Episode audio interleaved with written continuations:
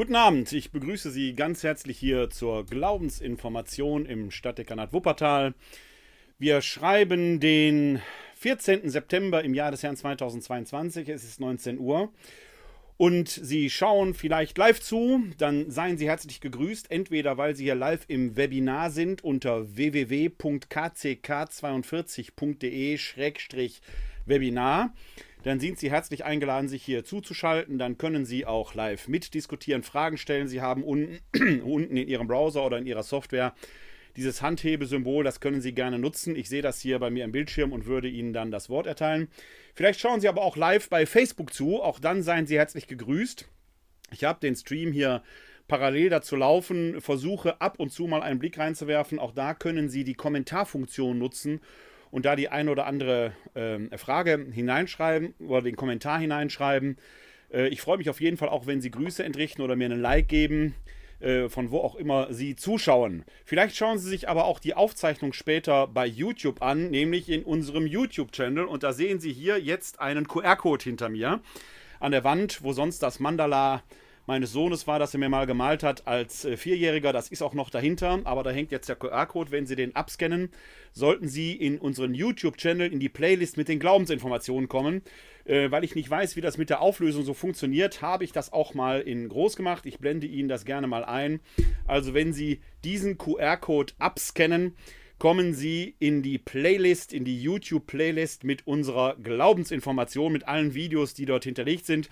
Auch diese Sendung heute Abend wird in Kürze dort erscheinen, dann können Sie sich das ansehen. Vielleicht möchten Sie sich aber auch den äh, äh Audiopodcast abonnieren. Da gibt es dann die Audiovariante, die finden Sie unter podcast.pr-werner-kleine.de und dort können Sie dann den RSS-Feed in Ihren Podcatcher hinunterladen und so immer auf dem Laufenden bleiben, sobald eine neue Folge dort erscheint. Werden Sie benachrichtigt und können dann beim Autofahren, beim Zugfahren oder wo auch immer sich die aktuelle, die jeweils aktuelle Glaubensinformation gerne anhören. Wo auch immer, wann auch immer Sie sich hier zuschalten, seien Sie herzlich willkommen. Die Glaubensinformation findet alle zwei Wochen statt, jedenfalls im Schnitt. Im Wechsel bibeltheologische und systematisch-theologische Abende. Man kann das nicht immer so lupenrein trennen, das werden Sie auch heute Abend feststellen, weil wir eigentlich einen eher systematisch-theologischen Abend haben, aber natürlich werden wir heute an diesem Abend, wo es um Gott den Vater geht und eine Verhältnisbestimmung zu uns Menschen, wie sich Mensch und Gott zueinander verhalten, warum wir Gott eben auch den Vater nennen. Darum wird es heute Abend gehen und da kommen wir natürlich nicht ohne die Heilige Schrift aus. Da werden wir gleich den einen oder anderen Blick hineinwerfen, aber ansonsten werden wir uns mal auf die Reise machen, das Ganze reflektiv anzugehen wo kommt die Rede von Gott dem Vater her und was hat das eben mit der Beziehungsdefinition zwischen Gott und Mensch zu tun? Die Glaubensinformation, und jetzt gibt es einen kleinen Einschub, betone ich, war bisher, wie gesagt, in zwei Wochenrhythmen im Wechsel bibeltheologisch, systematisch-theologisch, am Glaubensbekenntnis orientiert. Ein Jahresturnus, der geht von den Sommerferien bis zu den Sommerferien orientiert sich eben am großen Glaubensbekenntnis, dem Niceno-Konstantinopolitanischen Glaubensbekenntnis. Da gibt es ja auch eine eigene Folge, die wir vor vier Wochen hier miteinander besprochen haben. Und dann hangeln wir uns da so an den einzelnen Glaubensartikeln entlang und setzen da die Marker.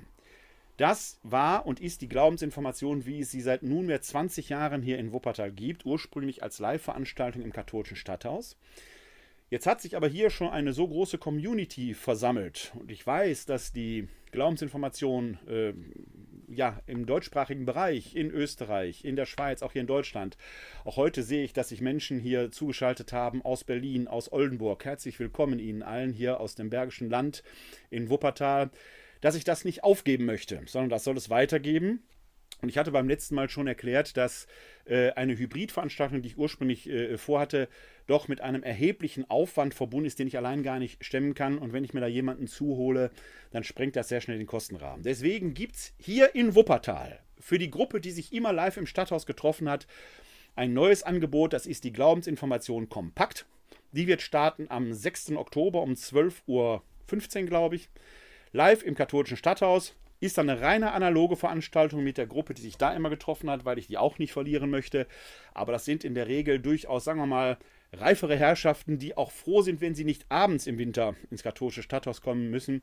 Und diese Reihe hier setzen wir fort hier im Internet. Das hat Folgen, denn das Programm für dieses Jahr steht eigentlich schon fest. Und das ziehen wir jetzt auch so durch.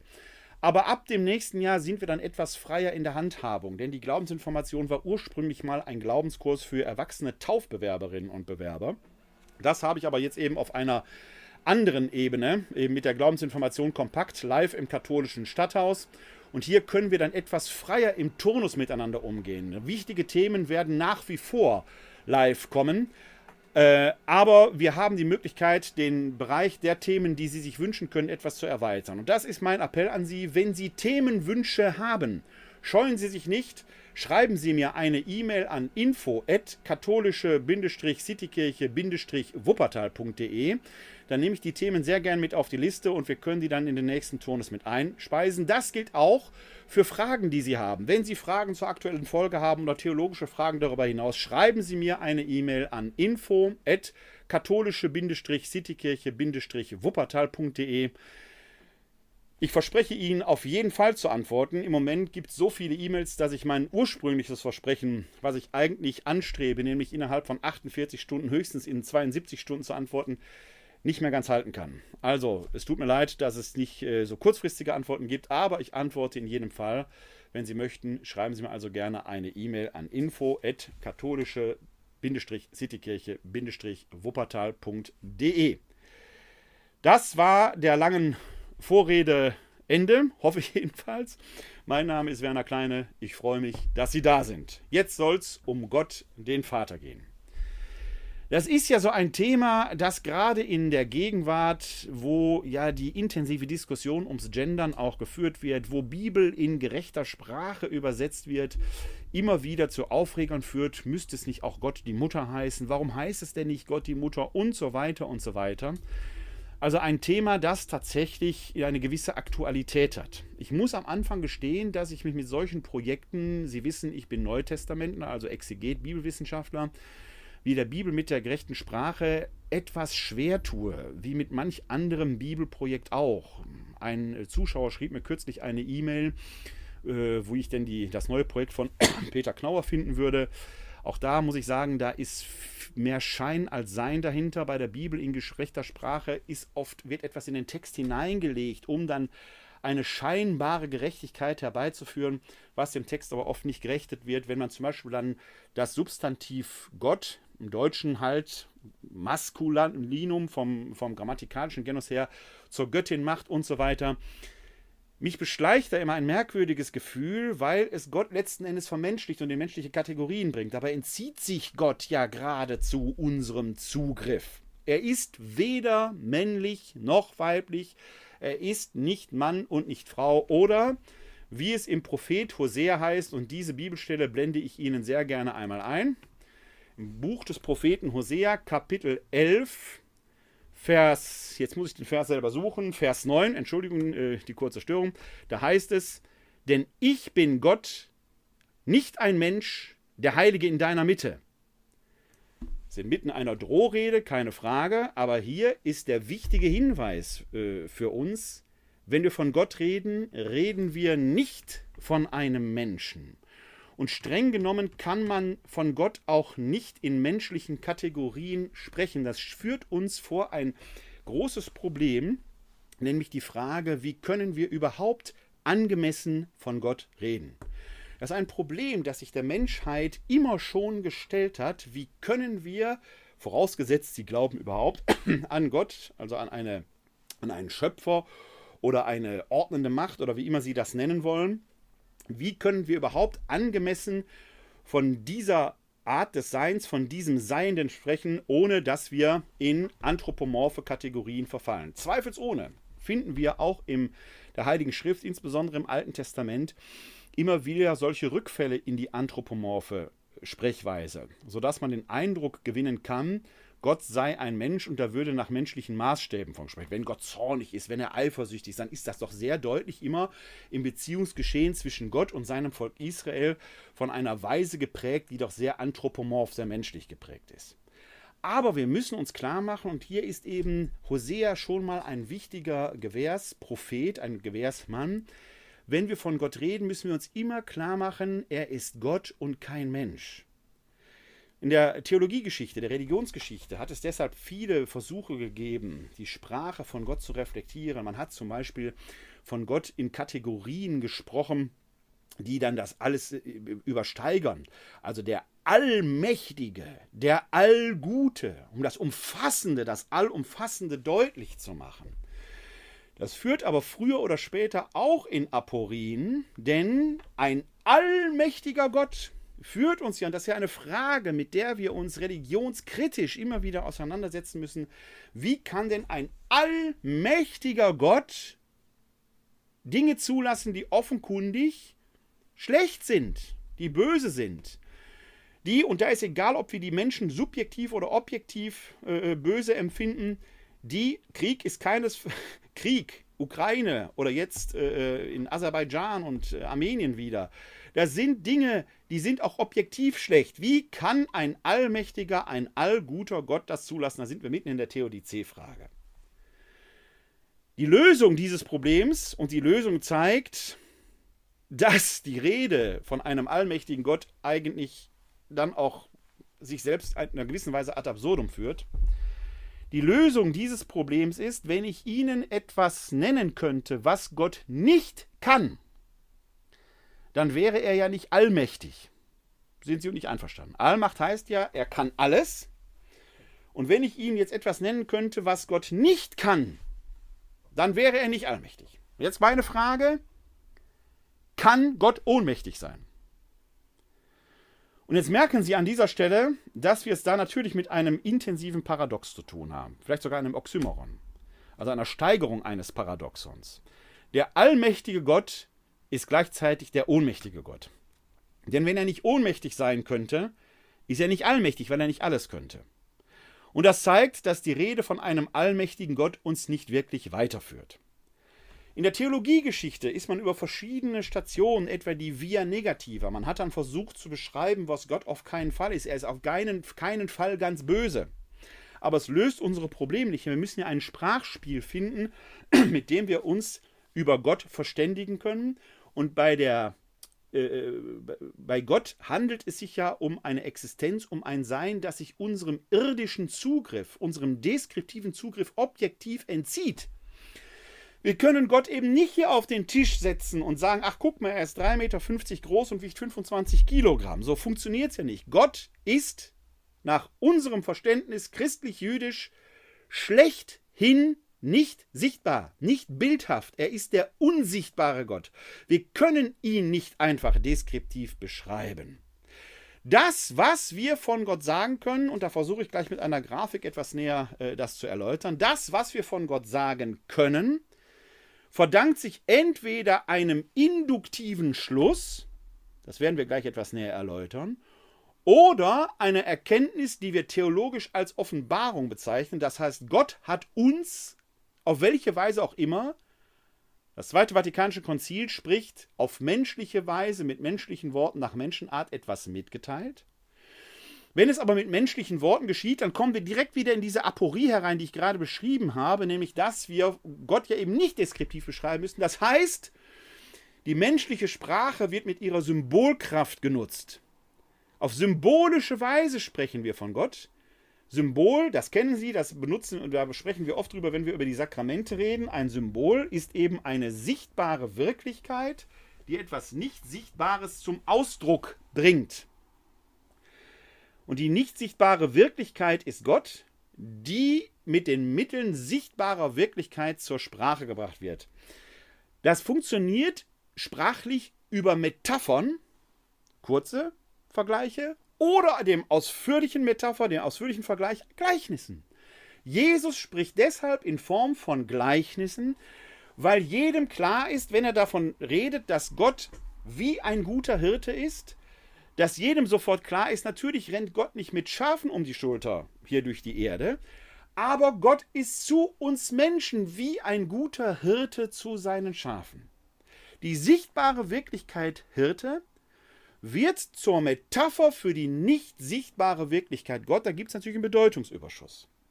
Und wenn Sie letzten Sonntag in einer katholischen Liturgie, einer katholischen Eucharistiefeier waren, das war der 24. Sonntag im Lesejahr C, dann hatten sie da drei Gleichnisse, zumindest wenn die Langversion des Evangeliums verkündet worden ist, drei Gleichnisse aus dem Lukas-Evangelium aufeinander. Nämlich zuerst das Gleichnis vom verlorenen Schaf. Da tritt Gott in der männlichen Metapher eines Hirten auf. Danach kommt das Gleichnis von der verlorenen Drachme. Die Frau, die ihr Haus ausfegt, um die verlorene Drachme zu, Drachme, äh, Drachme zu finden. Da tritt Gott als Frau auf. Er ist wie diese Frau, die das Verlorene sucht. Und dann kommt im dritten Gleichnis der barmherzige Vater, der aber zwei Söhne hat. Der eine, der sich, sagen wir mal, nicht ganz so optimal verhält, der das Erbe verpresst, äh, äh verprasst und trotzdem äh, wieder restituiert wird. Und dann der ältere Sohn, der eigentlich immer alles hatte, der jetzt aber neidisch ist und der zum verlorenen Sohn zu werden droht. Warum erzähle ich das? Weil wir in dieser Trias des Gleichnisses drei Aspekte haben, die Jesus uns von Gott erzählt.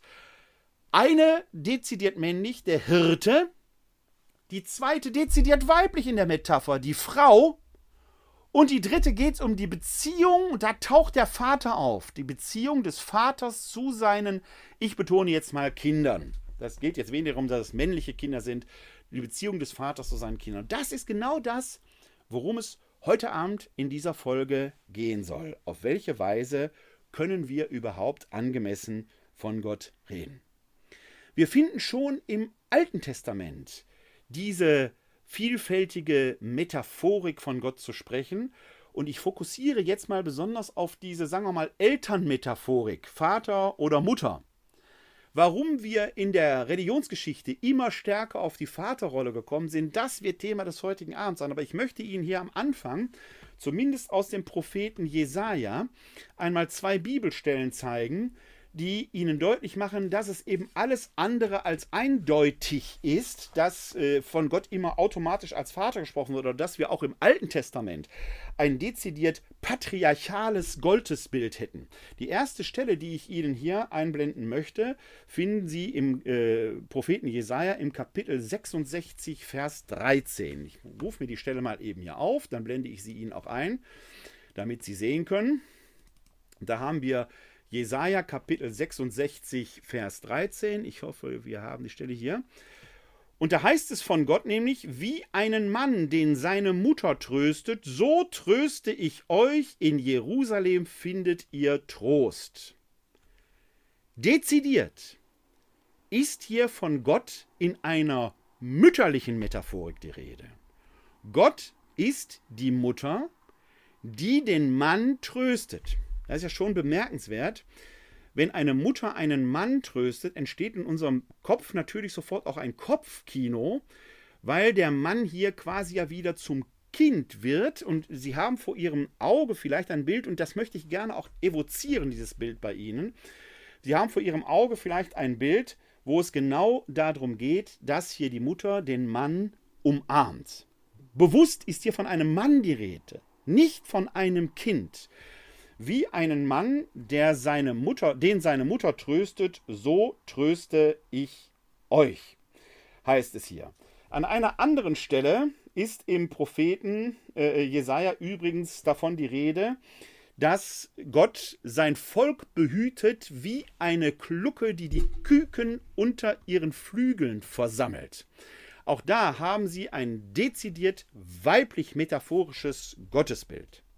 Auf der anderen Seite finden wir im Propheten Jesaja dann aber eben auch die Rede in männlichen Metaphern und zwar wenige Kapitel, vielleicht fast möchte man sagen Verse zuvor, nämlich im 64. Kapitel.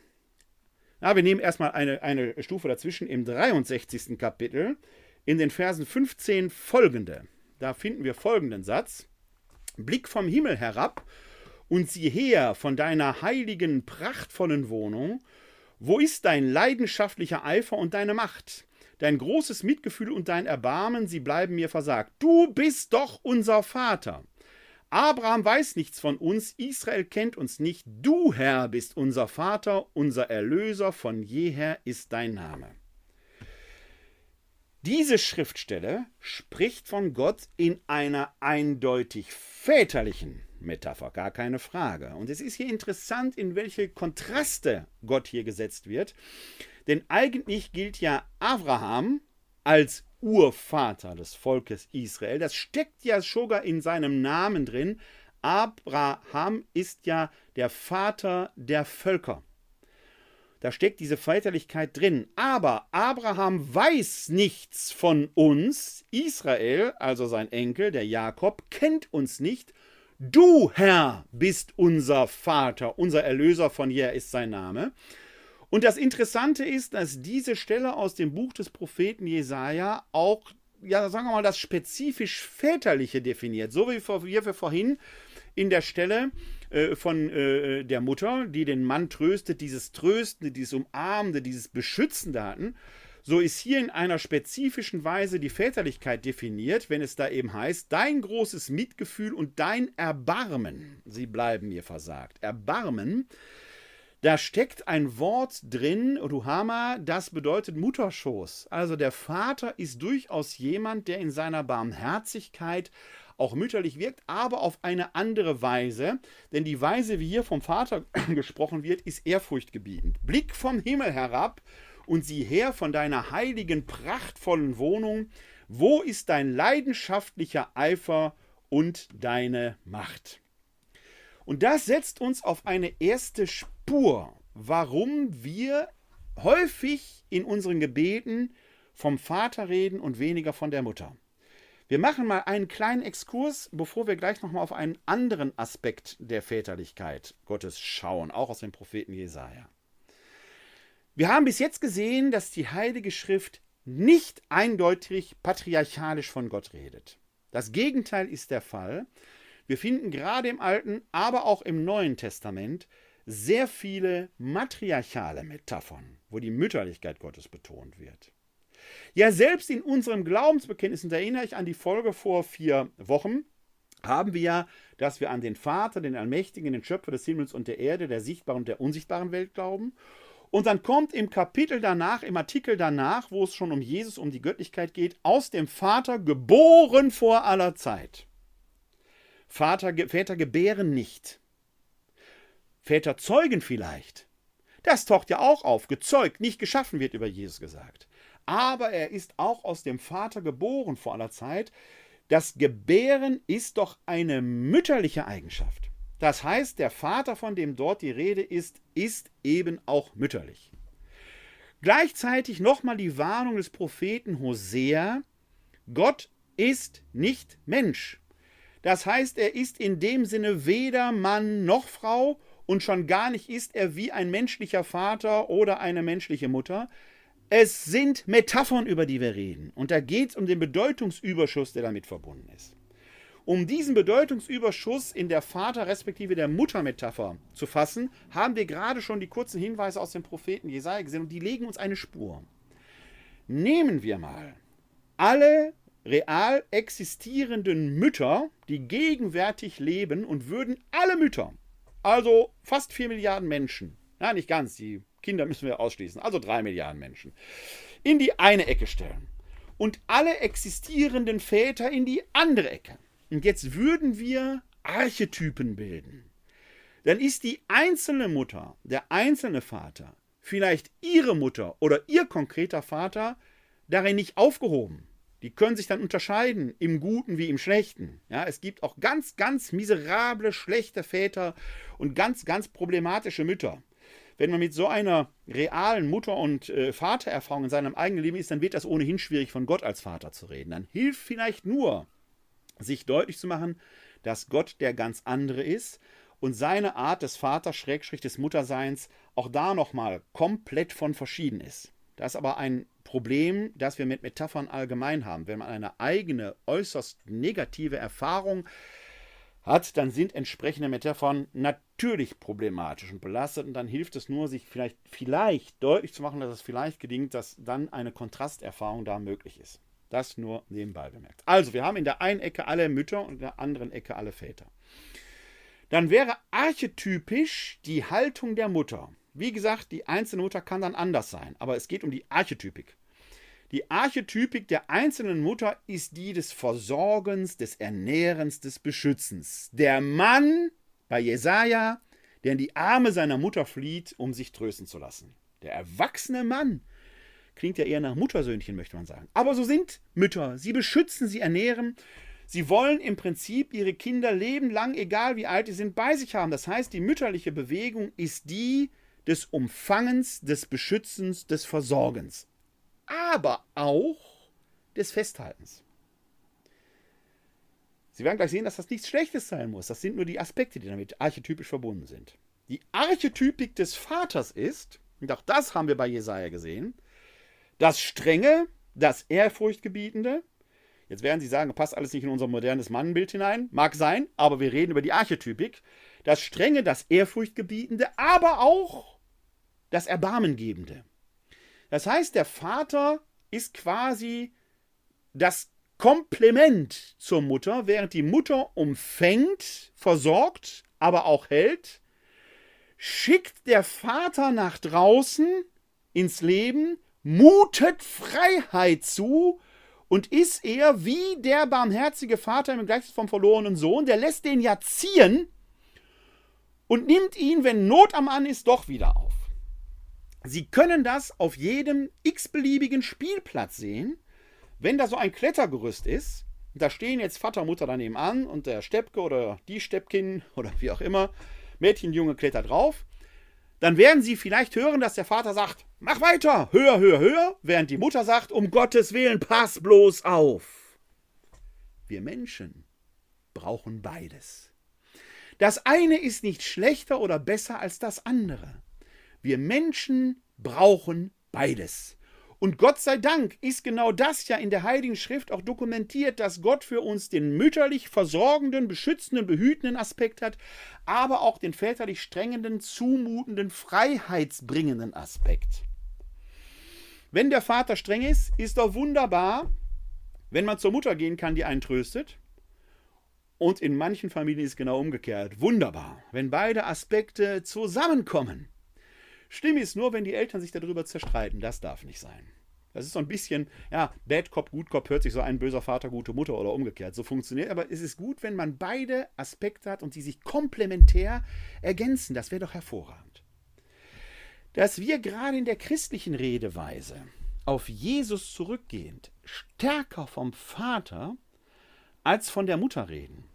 Und dass auch in der Theologiegeschichte des Volkes Israel die väterliche Redeweise immer stärker in den Vordergrund trat und die mütterlicher zurückgedrängt hat, hat aber hier einen ihrer Gründe, es gibt noch einen zweiten, den ich jetzt gleich erschließen möchte. Denn wir glauben an einen Gott, der uns Menschen die Freiheit zumutet, der uns ins Leben schickt, der uns nicht quasi wie in einem ewigen Uterus gefangen hält und versorgt. Das ist der Sinn und Zweck dieser Geschichte in Genesis 3, die von vielen als Sündenfallgeschichte gedeutet wird, die aber bei näherer Betrachtung eine Art Coming-of-Age-Geschichte des Mannes und seiner Frau sind, die am Anfang Kinder sind, die sich ihrer Nacktheit nicht schämen, dann durch den Erwerb der Erkenntnis von Gut und Böse, der nichts, aber auch gar nichts mit Sünde zu tun hat,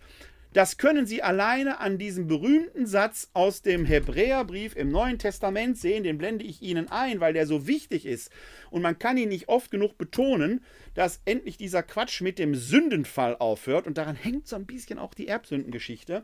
Denn im Buch, im, im Hebräerbrief heißt es über die Erkenntnis von Gut und Böse, die die beiden ja erlangt haben, dadurch, dass sie von diesem Baum gegessen haben heißt es hier, äh, wir sind im fünften Kapitel des Hebräerbriefes, Verse 11 und folgende. Darüber hätten wir noch viel zu sagen, es ist aber schwer verständlich zu machen, da ihr träge geworden seid im Hören, denn obwohl ihr der Zeit nach schon Lehrer sein müsstet, braucht ihr von neuem einen, der euch in den Anfangsgründen der Worte Gottes unterweist, und ihr seid solche geworden, die Milch nötig haben, nicht feste Speise. Denn jeder, der noch mit Milch genährt wird, ist unerfahren im richtigen Reden, er ist ein unmündiges Kind. Feste Speise aber ist für Erwachsene, deren Sinne durch Gebrauch geübt sind, gut und böse zu unterscheiden. Und wo kommt diese Unterscheidungsfähigkeit von gut und böse her? Aus Genesis 3. Vom Baum der Erkenntnis haben die beiden gegessen und sind so aus unmündigen Kindern zu Menschen geworden, die Verstand bekommen haben. Die brauchen noch ein bisschen Zeit der Reife, denn als Gott fragt, woher wisst ihr, dass ihr nackt seid, schiebt der Adam erstmal der Frau die Schuld zu, seiner Gefährtin, die Frau auf die Schlange. Wie Jugendliche zu allem fähig, aber für nichts verantwortlich. Die müssen noch reifen. Das ist der nächste Schritt als Gott dem Adam sagt, du wirst dein Brot im Schweiße deines Angesichtes erwerben, du Frau wirst Kinder unter Schmerzen gebären, da werden die Erwachsenen und erwachsen geworden. Schickt Gott sie ins Leben. Das Paradies ist dieser intrauterine Zustand, wo man aller Sorgen ledig ist, aber auch total unfrei. Und Gott will aber, dass wir in die Freiheit gehen. Ausgerüstet mit dem Nötigsten, was wir zum Leben brauchen, werden wir ins Leben geschickt. Im Paradies ist Gott die Mutter, die alles versorgt. Zum Schluss wird Gott zum Vater, der dem Menschen die Freiheit zumutet. Wenn ich Sie jetzt fragen würde, was wollen Sie lieber sein? Unmündiges Kind oder mündiger Erwachsener? Wollen Sie noch um 8 Uhr ins Bett geschickt werden nach dem Sandmännchen? Oder wollen Sie selbst entscheiden, ob Sie noch den Spätkrimi heute gucken wollen? Das ist die Frage, um die es letzten Endes geht. Und dieser Aspekt schwingt metaphorisch in der Vatermetapher stärker mit als in der Muttermetapher. Deswegen spricht auch Jesus im Vater unser vom Vater. Deswegen betet er am Kreuz zum Vater. Deswegen lehrt er uns, Abba zu sagen. Aber ist eine Koseform. Das wäre Papa. Der Vater, der durchaus streng ist und der uns die Freiheit zumutet, ist aber doch vertraut. Wir sind verbunden mit ihm in der Beziehung zwischen, wie zwischen Kind und Vater, einer vertrauensvollen Beziehung. Das schwingt alles stärker in der Vatermetaphorik als in der Muttermetaphorik drin, die wie gesagt in der Bibel gar nicht außen vor ist aber die, die von, von, vom Habitus her eher etwas Vereinnahmendes hätte, versorgt, was wunder, wunderschön ist und viele wollen das. Wenn sie sehen, was äh, gerade in Großbritannien los ist, die Königin, die Autorität, in dem Fall auch eine weibliche Figur, eine, die Nation, die Mutter der Nation, wenn man so will, wie die Menschen darauf reagieren, dann bekommen wir eine Ahnung, wie groß die Sehnsucht der Menschen nach dieser Mütterlichkeit ist. Und die schwingt bei uns Menschen gegenüber Gott doch auch mit. Dass Jesus uns aber lehrt, Vater zu sagen, wird zum Auftrag, die Freiheit zugemutet zu bekommen und sie zu gebrauchen. Es gibt aber noch einen zweiten religionshistorischen Grund, der in der Geschichte Israels und damit letzten Endes auch für äh, uns Christen im Neuen Testament dazu geführt hat, dass die Väterlichkeit Gottes metaphorisch stärker in den Vordergrund getreten ist. Das Volk Israel war im Jahr 586 vor Christus von den Babyloniern ins Exil geführt worden. Streng genommen nicht das ganze Volk, sondern in Anführungszeichen nur die Elite des Volkes. Aber dieser Elite des Volkes verdanken wir zum Beispiel die Verschriftlichung der Tora, der fünf Bücher Mose. Die kommen jetzt nach Babylon mit ihrem Eingottglauben und begegnen in Babylon dem babylonischen Polytheismus. In solchen Situationen, wo eine, ein Volk oder eine Volksgruppe in die Fremde kommt, und das ist etwas, was wir heute genauso immer wieder beobachten können, steht diese Volksgruppe vor einer ganz intensiven Herausforderung. Die Herausforderung oder die Frage, um die es geht, bedeutet nämlich nicht weniger, gehen wir auf in der neuen Gesellschaft, verlieren wir also unsere eigene Identität und assimilieren uns. Man wird uns also gar nicht mehr irgendwann entdecken können. Das ist das, was viele in der heutigen Gegenwart oft unter Integration verstehen. Dass Menschen, die zu uns kommen, aus der Türkei, aus Syrien, aus der Ukraine, von wo auch immer her, am besten so sein wollen sollen wie wir selbst. Das würde man dann Integration nennen. Man merkt das gar nicht mehr, dass deren Wurzeln irgendwo anders sind. Oder aber schärft man sogar die eigene Identität durch Abgrenzung dem Fremden gegenüber der neuen fremden Heimat gegenüber. Und das ist etwas, was sehr häufig passiert, auch in der heutigen Zeit. Bei allem Bemühen um Integration gibt es dann plötzlich das türkische Viertel. Oder es gibt das Viertel, in dem russische oder ukrainische Läden sind. Oder es gibt das Viertel, in dem man auch heute noch, wenn ich nach Oberbarm gehe, dann gibt es da Straßenzüge, da wird nur Arabisch gesprochen. Wir Deutschen machen es übrigens nicht anders. Wenn ähm, Deutsche nach Mallorca fahren, dann gehen die auf die Schinkenstraße. Ist nicht unbedingt ein spanisches Wort. Oder wenn man, äh, was viele ältere Herrschaften machen, ihren Lebensabend äh, in Thailand verbringt, dann gibt es da plötzlich Oktoberfeststübel oder so etwas. Oder wenn äh, äh, deutsche Diplomatinnen mit ihrer Familie in die Türkei fahren, dann schicken die ihre Kinder natürlich auf die Goethe-Schule, die deutschsprachige. Das heißt, auch wir kennen das, dass wir natürlich das eigene Profil, die eigene Identität wahren wollen, indem wir das eigene stärken, was immer auch ein bisschen Abgrenzung gegenüber dem Fremden für uns Fremden. Wir sind ja dann in einem fremden Land, ja, aber äh, damit zu tun hat. Und diesen zweiten Weg hat das Volk Israel gewählt, sonst gäbe es das Volk Israel heute gar nicht. Hat dadurch aber die eigene Identität geschärft, sich vergewissert. Und dieser Abgrenzungsprozess war interessant, denn das erste, was die Exilanten in Babylon sahen, war das große Ishtar-Tor. Das ist eine äh, Nachbildung, man heute noch im Pergamon-Museum in äh, Berlin, glaube ich, sehen kann. Ishtar war eine große matriarchale Göttin in Babylon, die ohnehin die Babylonier einen sehr starken Matriarchalkult pflegten. In dieser Zeit der Abgrenzung und der Schärfung der eigenen Identität führt das in der Theologie im Glauben Israels zu einer stärkeren Betonung der patriarchalen Züge des Gottesbildes. Die matriarchalen sind nicht weg, aber sie treten in den Hintergrund. Und in dieser Gemengelage, religionshistorisch durch die Abgrenzung gegenüber den Matriarchalkulten damaligen, äh, des damaligen historischen Kontextes, aber auch der religionspsychologischen äh, Botschaft, dass in der Vatermetapher für Gott der Freiheitsauftrag des Menschen stärker zum Ausdruck kommt, hat das in der Summe dazu beigetragen, dass wir mit Gott die Anrede Vater verbinden. Nochmal die Betonung, Gott ist jeder Mann noch Frau.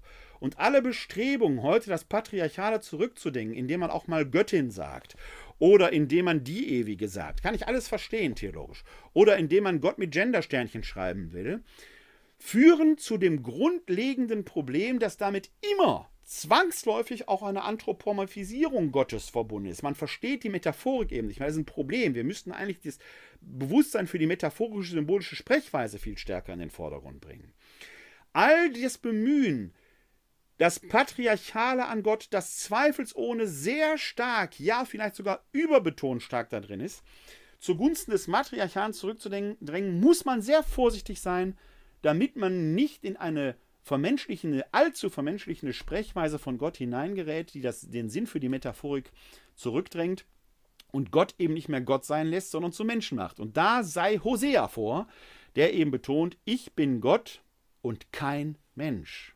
Das ist wichtig, das ist bedeutsam.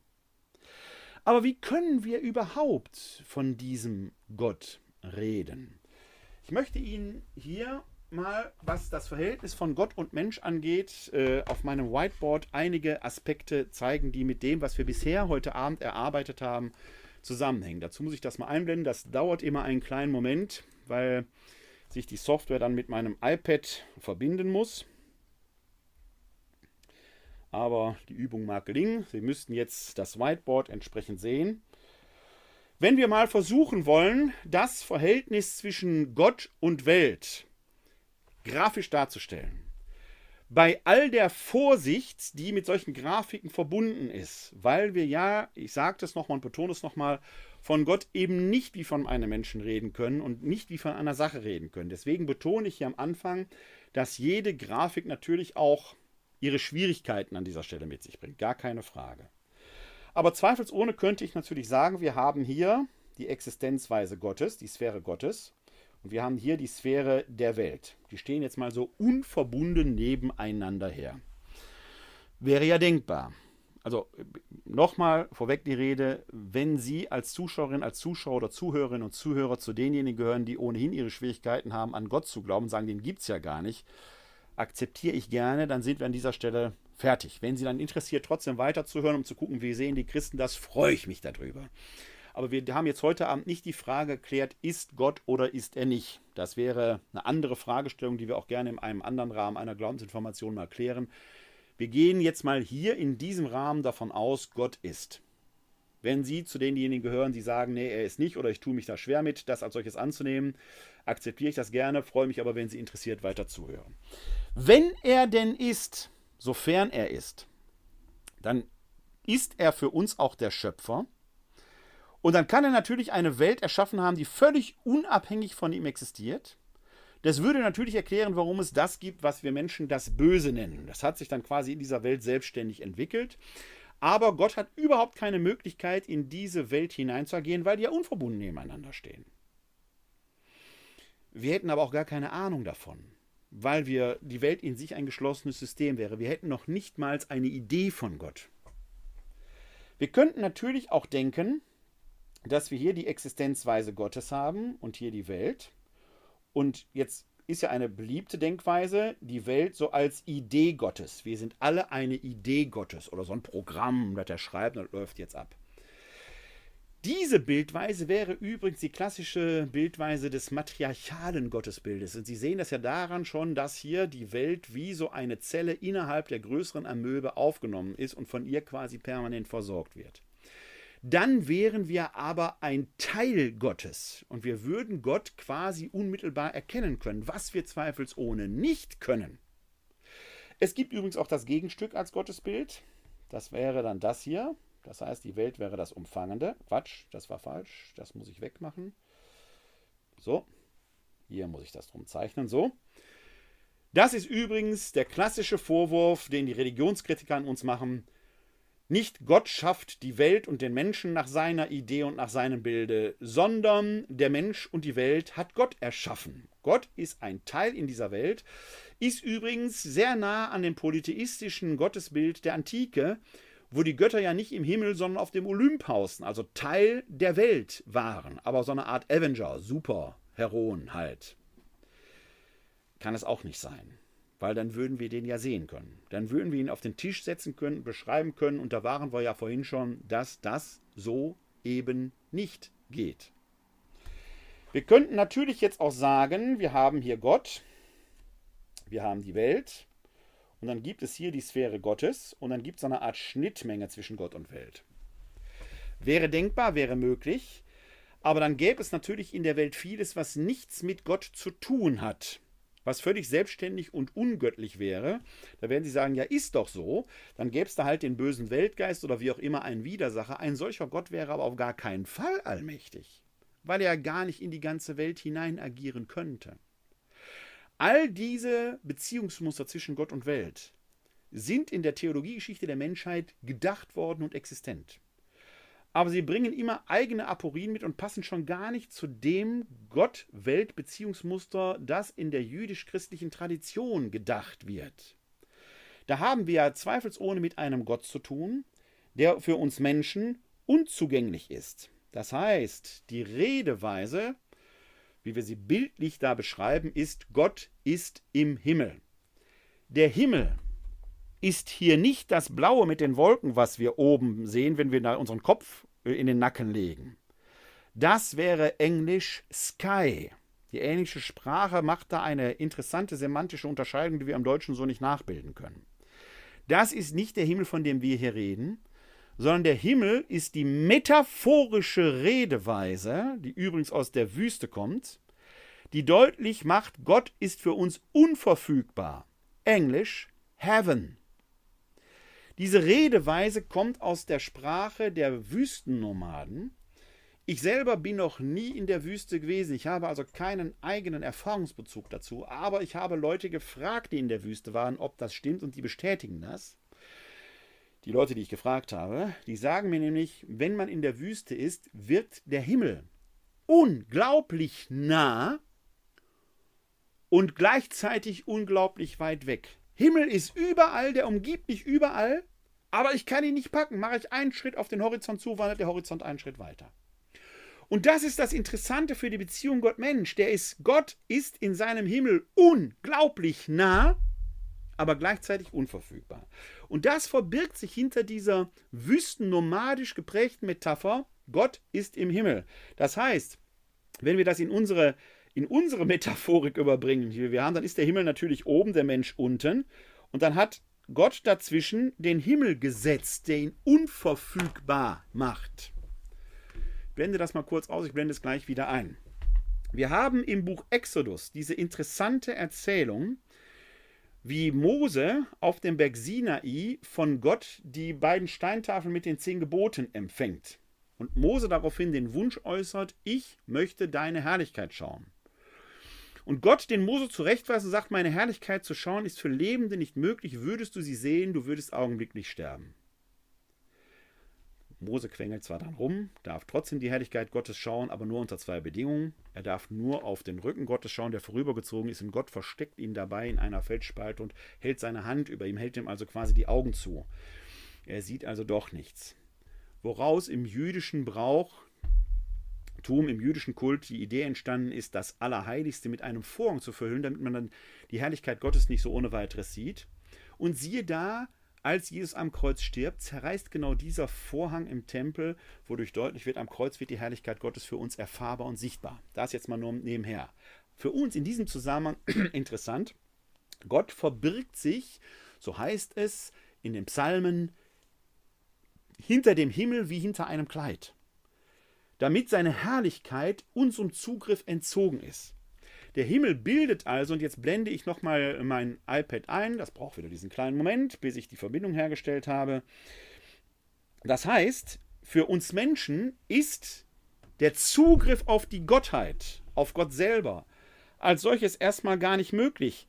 Wir kommen durch diese Barriere hier nicht durch. Das ist zum Beispiel fürs Beten wichtig. Gott ist eben nicht der Oberkellner, dem wir unsere Bitten zutragen und der erfüllt es. Wenn der kleine Fritz für seine Mathearbeit nicht gelernt hat, dann kann der morgens beim Frühstück gerne beten, äh, äh Vater, du passt ja immer auf mich auf, ich habe nicht für die Mathearbeit gelernt, aber eine 2 sollte mindestens drin sein. Kann man machen, aber dieses Gebet wird da oben abprallen und wie ein Bumerang auf ihn zurückfallen und wahrscheinlich in Form einer entsprechenden Not Benotung der Mathearbeit seine entsprechenden Konsequenzen haben. Das Problem ist, dass viele, viele Menschen genau mit einem solchen Gottesbild beten. Sie brauchen nur mal in x-beliebige Kirche gehen, wo ein Fürbittbuch liegt. Da steht immer so etwas drin. Äh, Vater im Himmel, mein Sohn säuft, äh, meine Frau ist krank, mach. So gehen wir mit Gott um. Der muss jetzt, ist unser Erfüllungsgehilfe. Bei einem solchen Setting frage ich Sie, wer ist da oben und wer ist da unten, wer ist Schöpfer und wer ist Geschöpf? Wenn aber diese Grafik hier so stehen bleiben müsste, gäbe es ja gar keinen Kontakt zwischen Gott und Mensch.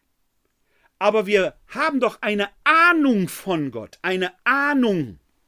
Komme ich gleich nochmal etwas näher drauf zu sprechen, auf die Ahnung. Das heißt, damit wir eine Ahnung von Gott haben, muss es irgendwie etwas Verbindendes geben. In der Grafik bedeutet das nämlich, dass der Himmel von Gottes Seite aus, denn der ist doch allmächtig, natürlich geöffnet werden kann für die Technikerinnen und Techniker unter Ihnen, der Himmel ist also so eine Art semipermeable Membran, die von der Seite Gottes aus durchlässig ist.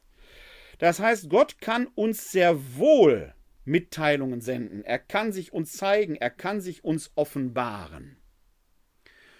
Und nach unserem christlichen Glauben und dem jüdischen tut er das ja auch. Er offenbart sich uns. Fürs Beten und insbesondere für die jüdische, vor allem aber auch für die christliche Weise des Betens hat das übrigens eine Konsequenz. Die werden wir, wenn wir über die Eucharistiefeier sprechen, nochmal ausführlicher behandeln. Denn wenn wir beten, heißt das gerade nicht, dass wir den Schritt zuerst machen und Gott sagen, was er zu tun hat, sondern beim Beten heißt es, der erste Schritt geht von Gott aus, das Wort Gottes an uns. Die erste Haltung des Menschen beim Beten ist nicht die des Redens, sondern des Hörens. Man kann sich das so vorstellen, als würde Gott einen Ball zu uns Menschen hinunterwerfen. Deswegen nennt man das die Katabase. Beinein ist werfen, quasi, also hinunterwerfen. Wenn Gott zu uns spricht, ist der zweite Schritt des Menschen das Nachdenken und das Verarbeiten nennt man die Diabase. Dia ist durcheinander, also quasi das Verdauen, das Kauen. Und erst jetzt nutzen wir quasi diesen offenen Kanal, den Gott für uns geöffnet hat. Den hat Gott geöffnet, nicht wir, um unsere Antwort an Gott zu schicken. Das wäre dann die Anabase. Wir werfen das Bällchen wieder zurück. Und diese Antwort kann dann Lob, Dank, Bitte, Klage oder was auch immer sein. Aber es ist eben erst der dritte Schritt. Und wenn wir das jetzt mal auf den kleinen Fritz übertragen, der beim Frühstück jetzt nicht sofort Gott sagt, was er zu tun hat, sondern erstmal hinhört und sagt, ich weiß, was du mir sagen willst, ich habe für die Mathearbeit nicht gelernt. Aber ich kann nicht ausweichen und dann wird seine Bitte nicht sein, mach, dass ich eine Eins schreibe, sondern lass mich das Beste herausholen, das relativiert sich. Ich habe, was das angeht, dieses äh, Schema nennt man übrigens den liturgischen Dreischritt. Schreibe ich mal drüber. Ich habe mal vor Jahren, als hier in Köln der Eucharistische Kongress stattfand, eine Veranstaltung moderiert mit Bruder Paulus Terwitte, äh, damals bekannt aus Presse, Funk und Fernsehen, ähm, aus Frankfurt, Franziskaner. Und da äh, meldete sich ein Mann, der dann erzählte, dass sein Sohn schwerster Alkoholiker sei und der täglich zu Gott beten würde, dass der doch endlich mit der Sauferei aufhören würde. Aber Gott würde nicht helfen, was wir denn dazu sagen würden. Ich habe dann irgendwann darauf geantwortet, nach einigem Hin und Her, das Wort ergriffen, habe der Mann geantwortet, ich glaube sehr wohl, dass Gott ihm hilft. Denn ich glaube tatsächlich daran, dass das Wort Jesu gilt, worum auch immer ihr bittet, der Vater wird euch geben. Und dann lesen die Leute meist nicht weiter, denn dahinter kommt der Satz, der Vater im Himmel weiß, was für euch gut ist. Also wir werden etwas bekommen, aber nicht unbedingt das, worum wir gebeten haben, vielleicht etwas Besseres. Was Gott diesem Vater nämlich gegeben hat, ist nicht, dass der Sohn aufhört zu saufen. Das wäre ja ein Eingriff in die Freiheit des Sohnes. Der allmächtige Gott ist so ohnmächtig, dass er nicht gegen den Willen des Menschen handeln kann. Das würde ja die Freiheit auflösen. Es ist ja gerade die Väterlichkeit Gottes, die diese Freiheit gebietet. Wenn also einer saufen will, dann wird Gott das nicht verhindern können. Aber er hat diesem Sohn einen Vater gegeben, der dem saufenden Sohn die Tür nicht vor die Nase zusteckt. Das heißt, was der Vater, in der äh, irdische Vater in diesem Fall, bekommen hat, ist die Kraft, trotz der Trinkerei des Sohnes die Tür offen zu halten. Der Vater hat etwas empfangen. Er hat es nur noch nicht erkennen können, dass es von Gott kommt. Und vielleicht ist es diese offene Tür und die Stärke des Vaters, die dem Sohn irgendwann helfen wird, oder ich sage von heute aus, weil es ein paar Jahre her, vielleicht Gott sei Dank endlich geholfen hat, mit dem Trinken aufhören zu können. Das ist die Idee hinter unserem Gottesbild. Zuerst hören, dann nachdenken und dann erst antworten. Gott ist nicht der Oberkellner, bei dem wir Bestellungen aufgeben. Er ist der Schöpfer, wir sind das Geschöpf. Aber er sorgt wie ein Vater für uns, aber immer in der Zumutung, dass wir selber unseren Teil dabei tragen. Deshalb beten wir ja im Vater unser, unser tägliches Brot gib uns heute. Ich weiß nicht, wie Ihnen das gegangen ist. Wir beten zumindest in der liturgischen Weise das Vater unser dreimal täglich. In der Vesper, in der, äh, in der Laudes, in der Vesper und der Eucharistiefeier. Dreimal am Tag wird es rituell gebetet und wahrscheinlich noch viel, viel häufiger so im Herzen und im Munde von Christinnen und Christen. Jeden Tag wird millionenfach gebetet, unser tägliches Brot gib uns heute. Ist Ihnen das jemals passiert, dass Sie danach vor die Tür gegangen sind und da lag Brot? Nein. Brot fällt nicht vom Himmel und wenn das mal gewesen ist, dann hat es jemand dahingelegt. Das kann natürlich sein, wenn Sie einen Brötchendienst bestellt haben, der Brötchenbote oder was weiß ich, Bäckerjunge oder was weiß ich was, dann kann da schon mal Brot vor der Tür liegen, aber Sie haben es bestellt. Brot entsteht durch die göttliche Gabe, den Weizen, die Frucht der Erde, plus die menschliche Zutat menschlicher Arbeit, denn der Mensch muss es ernten, er muss es zum Mehl mahlen und er muss es ausbacken. Ohne die göttliche Gabe könnten wir nicht backen, aber ohne die menschliche Arbeit würde die göttliche Gabe auf den Feldern verrotten. Brot bringt Göttliches und Menschliches zusammen. Der Mensch in seiner Freiheit macht aus der göttlichen Gabe, die der Vater gibt, etwas. Und das ist das Väterliche an Gott, dass er etwas gibt und wir machen daraus etwas. Er mutet uns das zu in der Arbeit. Wenn Gott nur Mutter wäre, dann würden wir uns zurücklehnen. Sie kennen das. Und Mutter macht den Tisch voll. So funktioniert es aber nicht. Deswegen beten wir Vater unser, nicht Mutter unser, weil die Mütterlichkeit an dieser Stelle eine falsche Assoziation bringen würde. Nicht, weil die Mütterlichkeit in sich falsch wäre, sondern weil sie eine falsche Metaphorik oder eine schräge Metaphorik assoziieren würde. Kommen wir nochmal zurück zu unserem Gottesbild. Was heißt das jetzt für das Verhältnis Gott und Welt? Da muss ich nochmal mein iPad zu einblenden. Und wieder dauert es einen kleinen Moment.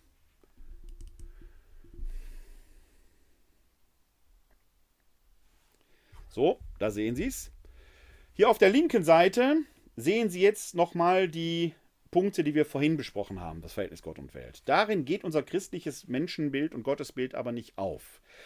Das könnten wir vielmehr folgendermaßen beschreiben. Wir haben hier Gott und Gott schafft jetzt aus einem Punkt heraus, vielleicht den Punkt vorne auf dem G in der deutschen Sprache, die Welt, die nicht fertig und abgeschlossen ist, die weiter wird, das heißt, die Schöpfung ist noch gar nicht zu Ende, wir sind Teil dieser Schöpfung. Diese Welt ist an einem Punkt mit Gott verbunden. Dieser Punkt entspricht dem hier, wo Gott den Himmel durchbricht. Gleichzeitig bleibt Gott hier in der Unverfügbarkeit, die für uns Menschen nicht zugänglich ist, denn diese Himmelslinie entspricht dieser Linie.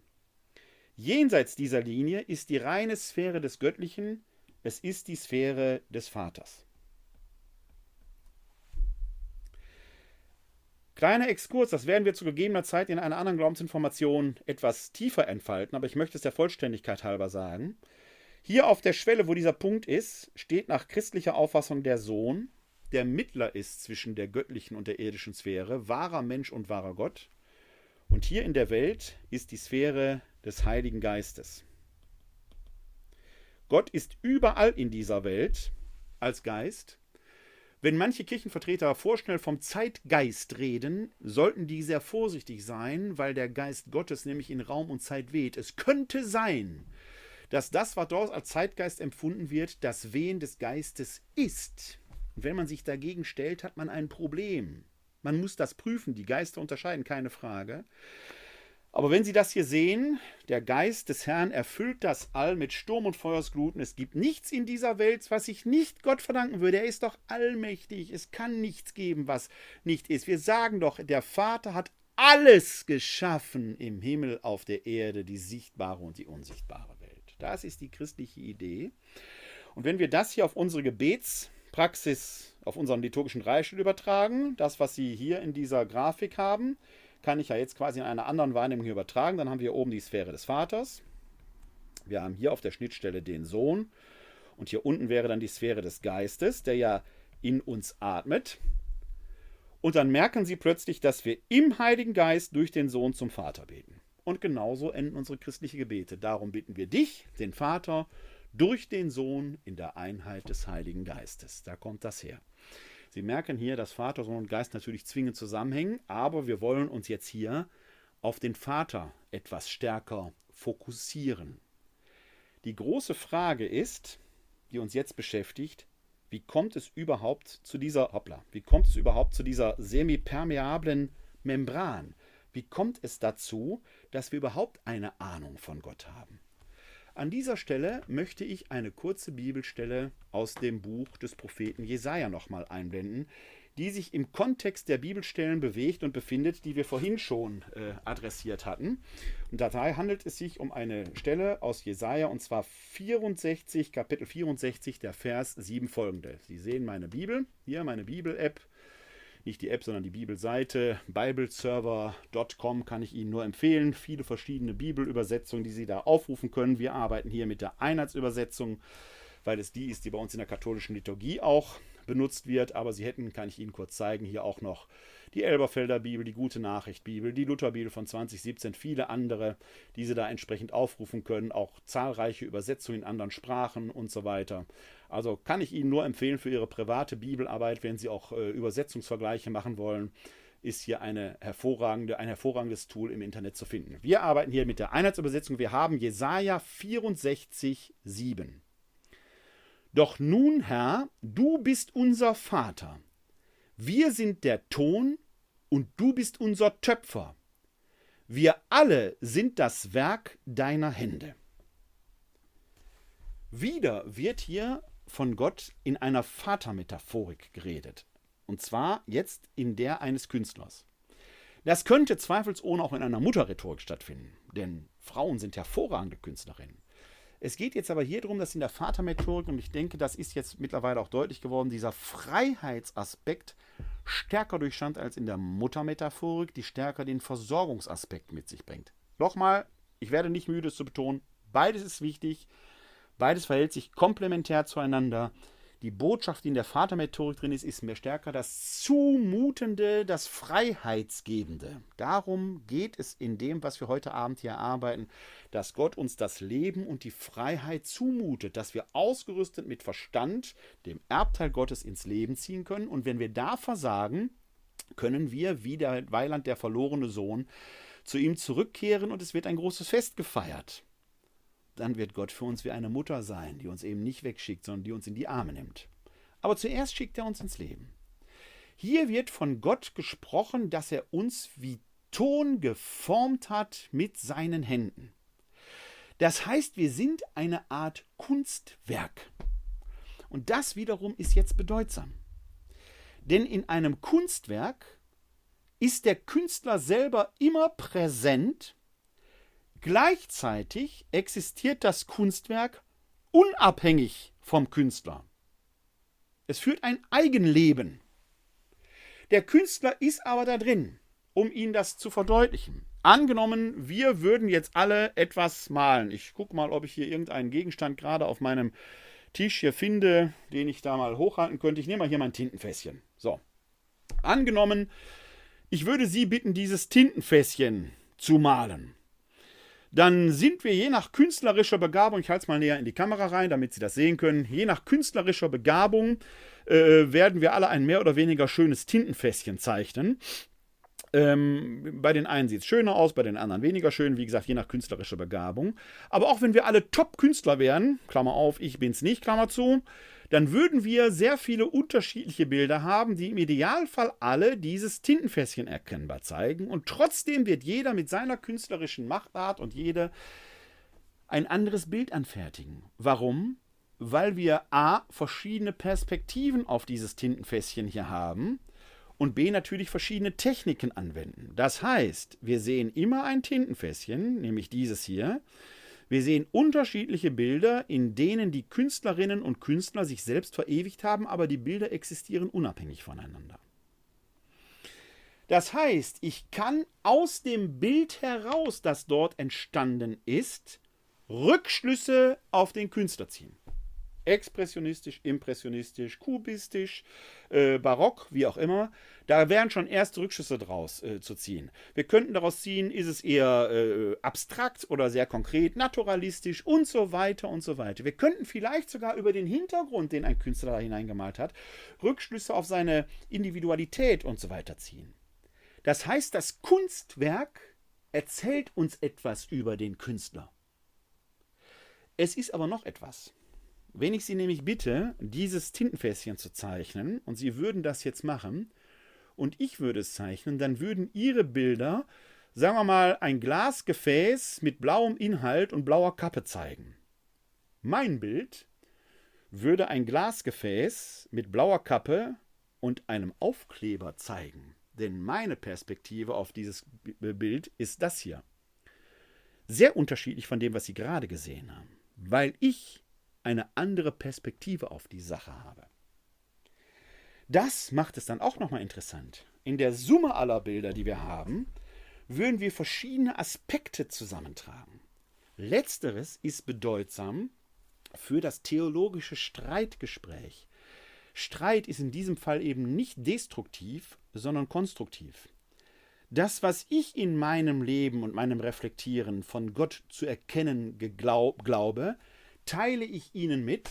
Und ich bin doch dankbar, wenn Sie mir Ihre Perspektive in Bestätigung, Rede, Gegenrede dagegen stellen, dazulegen, damit ich meins und Sie Ihr Bild vervollständigen können, weil jede und jeder von uns immer nur eine Perspektive hat.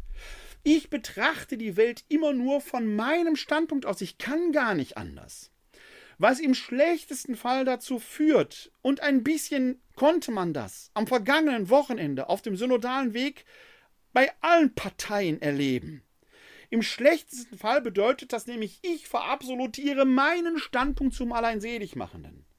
Ich bin der Mittelpunkt der Welt und natürlich kann nur ich Recht haben. Sie werden aber von sich behaupten, Sie sind der Mittelpunkt der Welt. Da gibt es doch gar kein verbindendes Drittes mehr. Da können wir uns nur noch streiten. Wie über den garstigen Graben die Königskinder kommen wir nicht zueinander.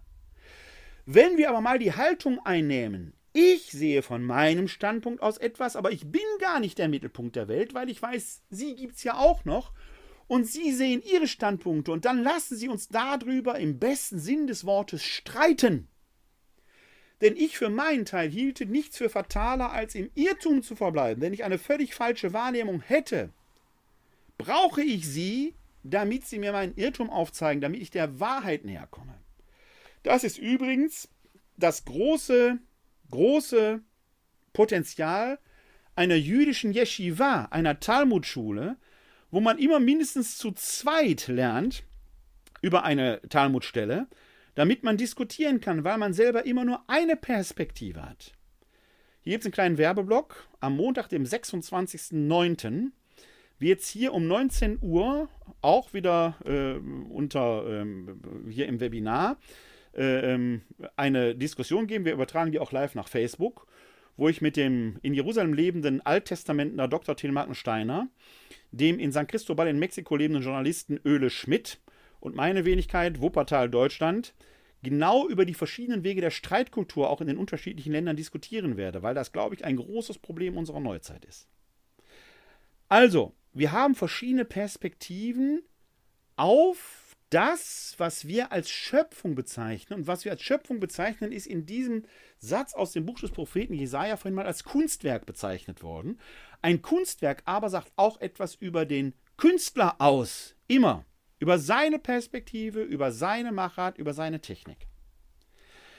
Wenn wir uns mal das Kunstwerk Schöpfung ansehen, wie sie sich uns zeigt, und noch einmal betone ich, wenn Sie nicht gottgläubig sind und sagen, wir können darüber gar nichts sagen, dann freue ich mich, dass Sie bis hier immer noch zugehört haben und sagen, Sie nehmen mal meine, Sie setzen sich meiner Perspektive aus. Ich bin an Ihrer auch interessiert und kann die sehr gut akzeptieren, habe aber eine andere darauf. Ich glaube, dass es diese Welt nicht ohne eine schöpferische Instanz geben kann. Wenn ich alleine sehe, wie oft sich das Auge in der Evolution entwickelt hat. Wenn ich überhaupt die Funktionsweise dieses Auges sehe, wo Photonen auf Neuronen treffen, die daraus ein elektrisches Signal formulieren, das in meinem Gehirn zu einem Bild geformt wird, wenn ich sehe, wie fein austariert der Körper ist, wenn ich die Struktur eines Kastanienblattes vor meinem Fenster befindet sich ein großer Kastanienbaum sehe, wie fein austariert das ist, der ist auch noch von Miniermotten befallen. Dass es Miniermotten gibt, die von diesem Baum leben, was den Baum nicht schöner macht, aber dass die Schöpfung so etwas hervorbringt, das kann in der Summe nach meinem Dafürhalten nicht zufällig irgendwie aus gar nichts entstanden sein. Es mag sein, dass Sie das so sehen. Ich halte es für wahrscheinlicher, dass dahinter eine schöpferische Idee steckt. Und wenn Stephen Hawking an diesem Punkt ankommt und sagt, der Urknall selber, wir können davor nicht schauen, dann sagt er etwas Richtiges aus der Sicht der Naturwissenschaft. Denn die Naturwissenschaft kann davor nicht schauen. Die Physik nicht, die Metaphysik schon. Warum sage ich Ihnen gleich? Aber selbst Stephen Hawking fängt dann an zu spekulieren und fantasiert über Multiversen, über äh, Energiesuppen und sowas. Dann kommt er metaphysisch dem sehr nahe, was der Theologe als Gott bezeichnen würde, über den wir als solches nichts sagen können, wo wir aber aus dem So-Sein der Schöpfung Rückschlüsse ziehen können, wenn die Schöpfung ein Kunstwerk ist, das eben auch etwas über den Künstler aussagt. Denn dass es Naturgesetze gibt, die die Welt berechenbar machen, die offenkundig nicht Chaos, sondern Kosmos ist, dass wir heute schon ausrechnen können, wann in 153 Jahren die Sonne aufgehen wird, zeigt doch, dass diese Schöpfung zutiefst verlässlich ist und der Künstler, der eine solche Schöpfung hervorbringt, so es ihn gibt, und ich glaube daran, zutiefst verlässlich und treu ist. Gott ist treu, nennt es die Heilige Schrift.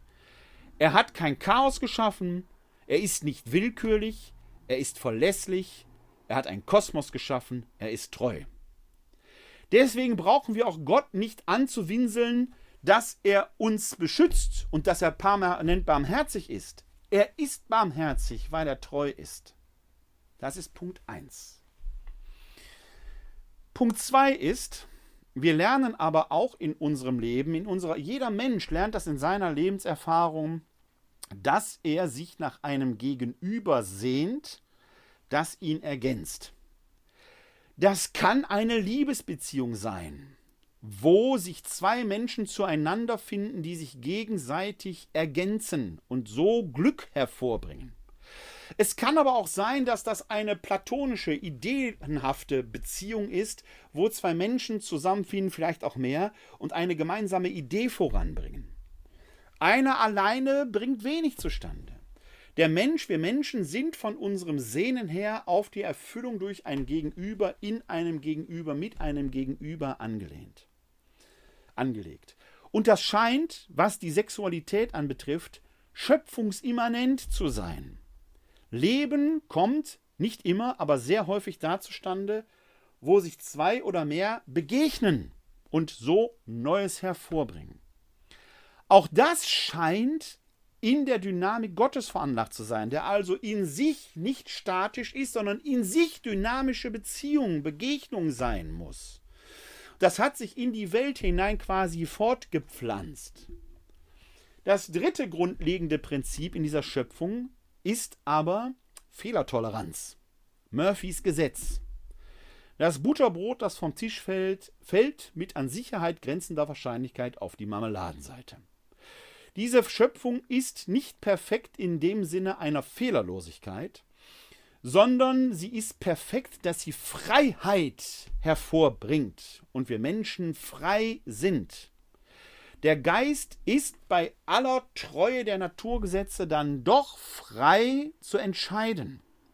Das ist ja der große Streit, der in der Gegenwart zwischen den Deterministen und denen, die den Determinismus ablehnen hat. Die Deterministen sagen, letzten Endes gibt es so ein Ursache-Wirkungsprinzip, also alles ist vorherbestimmt. Letztendlich auch der kleinste Gedanke, den ich denke, ist durch atomare Reaktionen verursacht, die letzten Endes im Urknall schon ihre Ursache haben. Ich kann das nicht zwingend abstreiten, dass das so ist, aber die Entdeckung der Quantenmechanik und die Tatsache, dass man aufgrund der, der Heisenbergschen Unschärferelation eben nicht weiß, wo das Elektron das sich hier auf dem Bleistift, dem Atom befindet, das, äh, das zu dem Atom gehört, das sich hier auf dem Bleistift befindet, gerade hier ist oder in New York am Empire State Building. Das wissen wir eben nicht. Es kommt darauf an, wie ich es beobachte. Scheint also doch auf der naturwissenschaftlichen Ebene auch schon zu sagen, diese absolut deterministische Gewissheit gibt es nicht. Die gibt es naturwissenschaftlich schon nicht und theologisch schon gar nicht. Es gibt also ein schöpfungsimmanentes Freiheitsprinzip. Und diese drei Prinzipien, die Treue, das Freiheitsprinzip und das Sehnen, das man von mir aus als Liebe bezeichnen kann, aber nicht muss, das sagt etwas über den aus, dem wir dieses Sein, diese Schöpfung verdanken, den Schöpfer. Wenn Sie nicht an Schöpfer glauben, ich wiederhole mich an dieser Stelle, werden wir an diesem Punkt fertig. Vielen Dank, dass Sie trotzdem immer noch weiter zuhören. Aber dann haben Sie ganz andere Probleme, weil Sie nämlich dann erklären müssen, woher kommt es her. Wenn es ihn denn gibt, sagt das genau etwas über den Schöpfer aus. Und jetzt blende ich nochmal mein iPad ein mit den Grafiken, die wir vorhin erstellt haben. Dauert immer einen kleinen Moment. Das wäre ein gutes Zeichen für eine Pausenmelodie. Wir sind da nämlich genau in diesem Bild hier. Der Schöpfer, der Vater, bringt die Welt hervor, weil er in sich dynamische Beziehung ist. Ganz entscheidend ist an dieser Stelle, wenn Gott in sich Begegnung ist, wenn er in sich Begegnung ist, ich muss mich hier nochmal einblenden, dann muss Gott in sich schon Zweiheit sein. Wo eine Zweiheit in Begegnung sich verbindet, entsteht aber eben etwas Drittes. Das bezeichnen wir in der Welt, würde das ein Kind sein oder ein kreatives Projekt oder whatever. Bei Gott bezeichnen wir das als Vater, als Sohn und das Dritte, was aus Vater und Sohn nach katholischer Lehre hervorgeht, ist der Heilige Geist. Das Dritte, was aus einer liebenden Beziehung hervorgeht, macht sich irgendwann aber selbstständig. So ist es mit dem Heiligen Geist auch. Kinder gehen aus dem Haus und Kunstwerke führen ein eigenständiges Leben, unabhängig vom Schöpfer. Das heißt konkret auf unser Bild angewendet und das ist für die Vatermetaphorik enorm wichtig. Und das ist enorm wichtig für das Bild, was hinter der Vatermetaphorik steckt. Tut mir leid, dass immer diese kleine Pause braucht, aber es ist technisch leider nicht anders möglich. Wenn hier in dieser Beziehung Vater und Sohn der Geist daraus hervorgeht, dann bringt Gott zwingend die Schöpfung hervor, weil es der Geist ist, der die Schöpfung belebt, der Lebendigmacher. Wenn das aber so ist, dann kann es die Welt nicht ohne Gott geben, er ist der Schöpfer. Streng genommen kann es Gott aber auch nicht ohne die Welt geben, weil die Welt zwingend aus Gott hervorgeht. Und das ist in dieser Vatermetaphorik sehr intensivst aufgehoben. Das Hervorgehen der Welt aus dem Schöpfer könnte auch mütterlich sein, aber das wäre sehr stark in diesem Bild einverwoben. Dass wir eine Welt haben, die frei ist, die sich weiterentwickelt, der das Leben und die Entwicklung zugemutet wird, schwingt in der Vatermetaphorik wesentlich stärker mit. Das ist der Grund, warum wir im Glaubensbekenntnis von Gott dem Vater reden, dann aber im Artikel über den Sohn schon das Mütterliche aus dem Vater geboren von der Zeit als Korrektiv hineinbringen. Das ist wichtig. So wie es bei Jesaja das Korrektiv geht. Wir sind Ton in der Hand des Vaters. Er bringt die Welt hervor und ist barmherzig wie ein Vater, aber auch streng. Gleichzeitig tröstet uns Gott wie eine Mutter den Mann, der zu ihr zurückkehrt, so wie letzten Endes der barmherzige Vater aus dem Gleichnis eben auch den Sohn wieder aufnimmt. Gott ist wie der Hirte, aber auch wie die Frau, die die Wohnung leerfegt, um das Verlorene zu finden. Gott geht nicht im Mann oder Frau sein auf. Aber in der Vatermetapher steckt dieses freiheitsgebende Prinzip drin. Und in dieser Freiheit bindet sich Gott an seine Schöpfung. Noch einmal, der allmächtige Gott schafft die Welt, aber er kann interessanterweise nicht ohne Welt sein. Und das führt uns abschließend zu einer, sag ich mal, bemerkenswerten Spekulation. Da muss ich mir mal ein neues, ähm, eine neue Seite öffnen. Jetzt muss ich mal gucken, wie das bei meinem Programm hier geht, wie eine neue Seite kommt, damit ich Ihnen die einblenden kann. So, da haben wir sie. Denn wenn Gott und Welt auf diese Weise miteinander verbunden sind und ähm, aneinander hängen, sag ich mal, dann stellt sich natürlich die Frage auch nach dem Verhältnis von Zeit und Ewigkeit. Da blende ich Ihnen nochmal die Grafik von vorhin ein, bevor wir dann in eine neue Grafik gehen. Hier haben wir sie noch. Das hier, also der Himmel, ist ja die Sphäre des Ewigen, der Ewigkeit. Hier ist die Sphäre der Ewigkeit. Das hier in der Welt ist aber die Sphäre von Raum und Zeit. Wie verhalten sich jetzt aber Ewigkeit, Raum und Zeit zueinander? Man darf ja nicht den Fehler machen und Ewigkeit als eine endlose Zeit definieren. Das ist ja das, was viele machen, aber so ist die Ewigkeit ja nicht eine ins Endlose hinein prolongierte Zeit. Dann würde es ja in der Ewigkeit trotzdem Werden und Vergehen geben.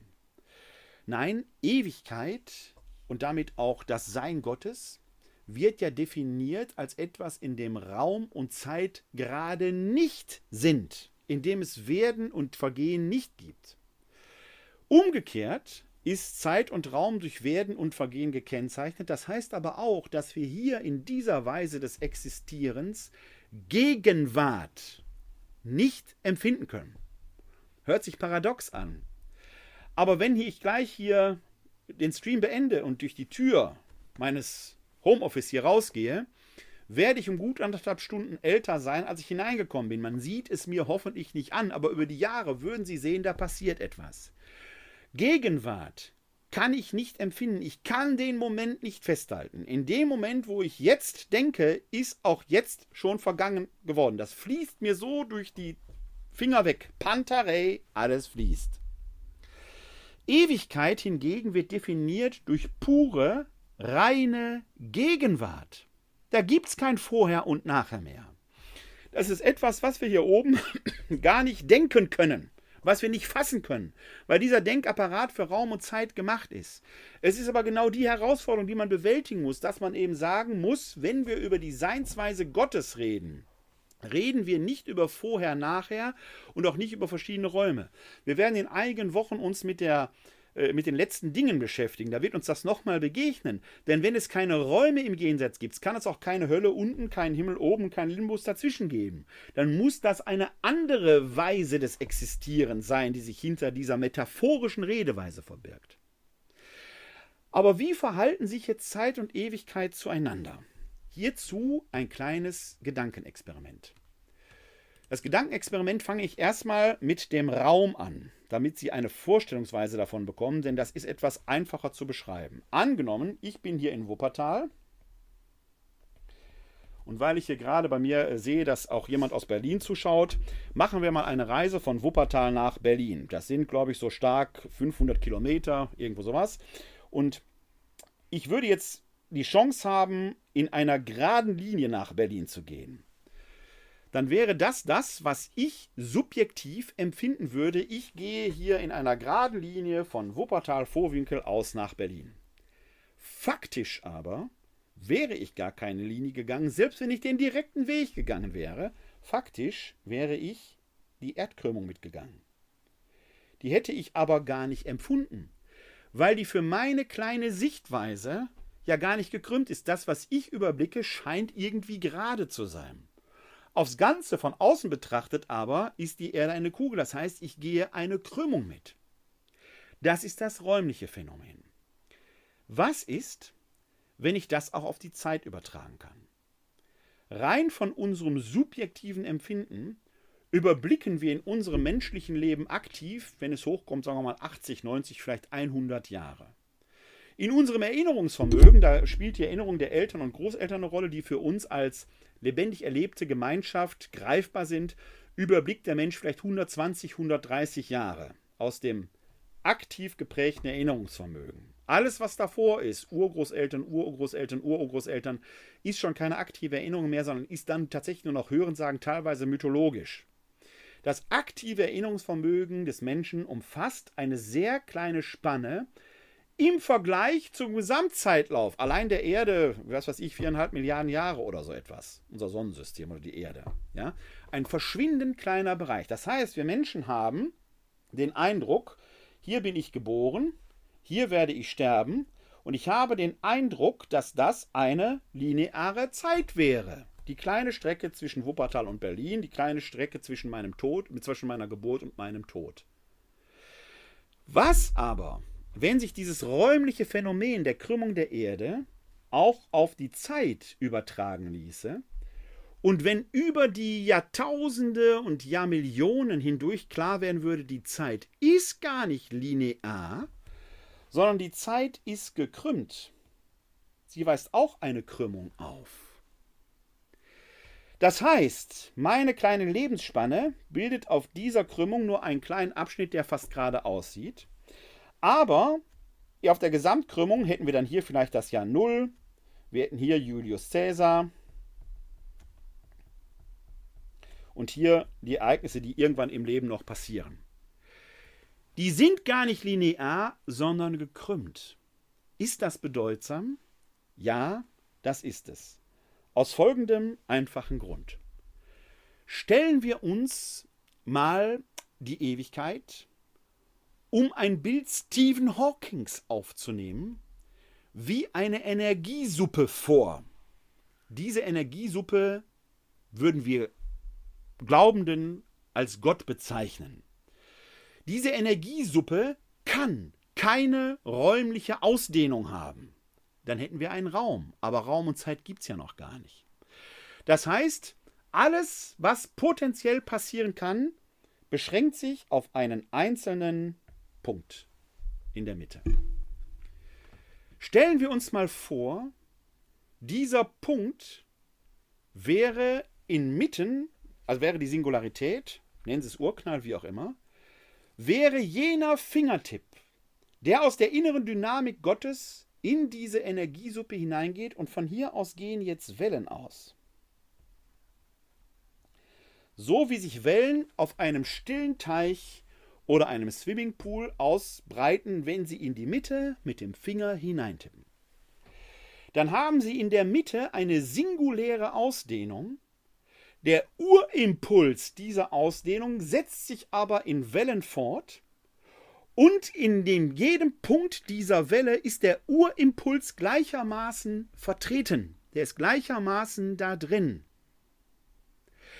Die Welle aber ist das, was wir als Geschichte erleben. Das heißt, wir haben hier meine Geburt, hier mein Tod, hier ist das Jahr Null und hier ist Julius Caesar und so weiter und so weiter. Das Ganze in der weiteren Ausdehnung hier auch, das könnte ich hier entsprechend wiederholen und so weiter und so weiter. So entsteht die Geschichte. Die Geschichte entfaltet sich aus der Perspektive eines Wellenreiters in dieser Welt, in Raum und Zeit, erleben wir das als nacheinander. Aus der Sicht der Ewigkeit hier in der Mitte, raum- und zeitlos, geschieht aber alles gleichzeitig. Das ist eine denkerische Herausforderung, die ich Ihnen hier abschließend zumuten möchte. Wenn Sie so wollen, als Hausaufgabe. Ich gestehe, ich habe, ich, den Gedanken fasse ich immer noch nicht, aber ich habe diesen Gedanken mal vor 12, 13 Jahren für mich entwickelt und ich habe sechs bis sieben Jahre gebraucht, bis ich ihn gefasst habe, was das in der letzten Konsequenz bedeutet.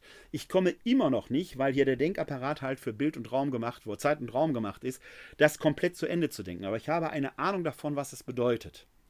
Es bedeutet nämlich, dass die Ewigkeit, und das passt zur Botschaft Jesu, dass das Reich Gottes längst mitten unter uns ist.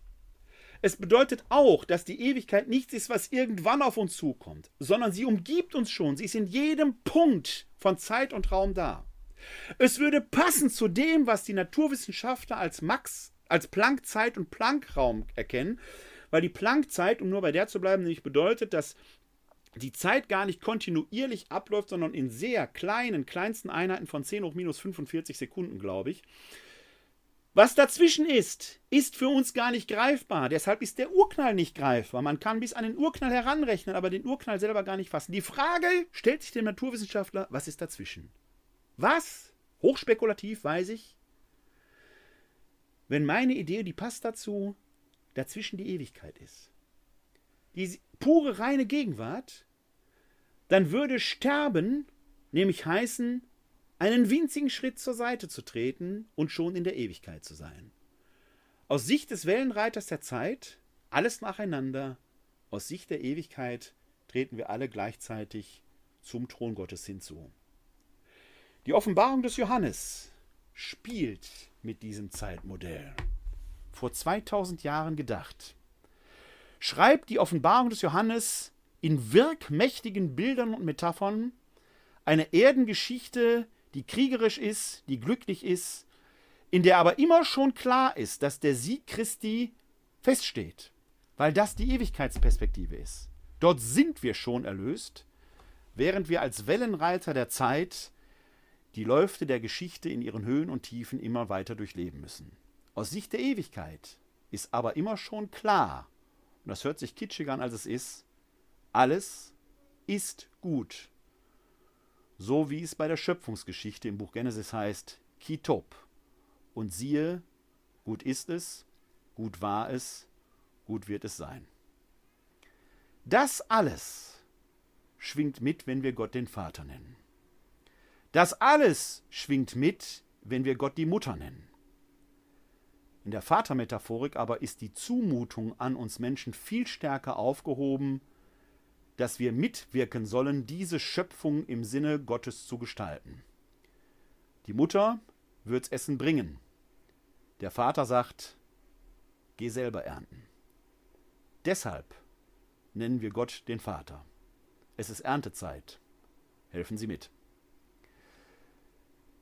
Vielleicht haben Sie zu dem und zu meinen Gedanken einige Fragen. Dann haben Sie jetzt sehr gerne die Gelegenheit, die zu äußern. Zumindest diejenigen, die hier im Webinar sind, könnten mir das jetzt anzeigen, wenn Sie da eine Frage haben. Das scheint erstmal nicht der Fall zu sein. Dann scheuen Sie sich nicht, ähm, mir Ihre Frage gerne zu schicken unter info at katholische-citykirche-wuppertal.de.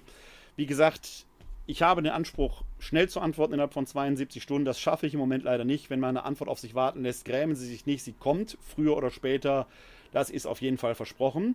Ansonsten freue ich mich sehr, wenn Sie in zwei Wochen wieder einschalten. Das wird dann der, lassen Sie mich nachgucken, 28. September sein. Da gibt es wieder die Glaubensinformation und dann setzen wir unsere Idee, die Rede des Vaters fort. Ein bisschen was habe ich das heute schon getan, als wir über die Brotbitte geredet haben. Dann wird es nämlich um das Vaterunser gehen. In zwei Wochen heißt das Thema So sollt ihr beten, das Vaterunser. Da sind Sie herzlich willkommen am äh, 28. September live hier auf 19 Uhr, entweder hier im Webinar unter www.kck42.de-webinar oder eben äh, live bei Facebook. Und zwei weitere Veranstaltungen, die in der Zwischenzeit kommen, darauf möchte ich auch schon aufmerksam machen. Die eine habe ich schon erwähnt, das ist die Diskussion zwischen dem in Mexiko lebenden Journalisten Öde Schmidt, dem in Jerusalem lebenden Alten Testamentler Dr. Till Markenstein und meiner Wenigkeit über die Streitkultur in unserer Gegenwart, über das Für und Wider. Äh, die findet statt am Montag, dem 26.09. Am Dienstag, dem 27.09. werden Till Markensteiner wiederhole mich, Alttestament in Jerusalem und ich, Neutestament in Wuppertal, über das Thema Einsamkeit in der Bibel reden. Und wenn Sie den Hals dann immer noch nicht voll genug bekommen haben, dann noch einen Tag später, 28. September, ebenfalls um 19 Uhr, dann geht's zum Vater Unser. Bis dahin wünsche ich Ihnen Gottes Segen, eine gute Zeit. Bleiben oder werden Sie gesund und helfen Sie anderen, gesund zu bleiben oder zu werden. Ihnen allen da draußen wünsche ich ein herzliches Glück auf!